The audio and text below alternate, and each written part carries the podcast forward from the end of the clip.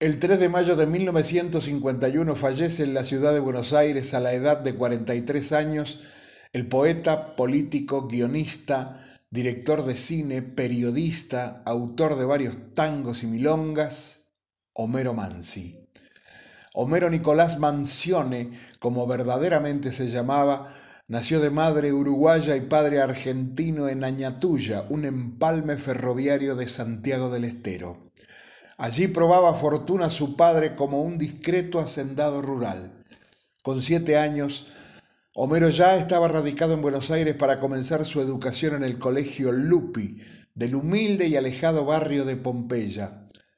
Cada elemento de aquel paisaje, en una mágica reunión de ciudad y pampa, quedará inmortalizado en su tango Sur. Mansi encarna más que ningún otro la presencia de la poesía en la letra del tango y no publicó ningún libro de poesías.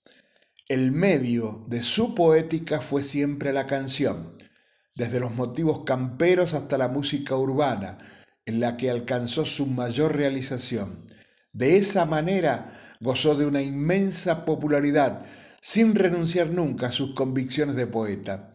No utilizó el lunfardo para expresarse, pese al compromiso popular de su obra literaria. A diferencia de otros grandes autores, sus letras no ofrecen crónicas de la realidad social ni imparten consignas morales. Sus versos suelen estar llenos de nostalgia, como el tango mismo.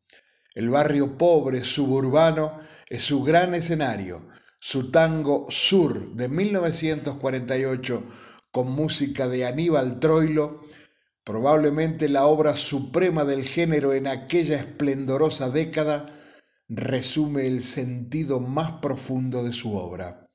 Ejerció el periodismo y la cátedra para incursionar profusamente en el cine y en una intensa y azarosa militancia gremial y política que concluyó con su adhesión al peronismo.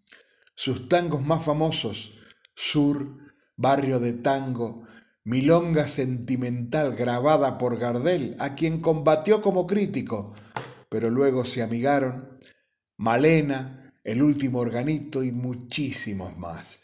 Dirigió películas, escribió el guion de muchas, incansable, talentoso, un verdadero imprescindible escribió, olvidar es vivir, perdonar es querer, y es mejor buscar la fe en el porvenir que andar penando por las huellas del ayer.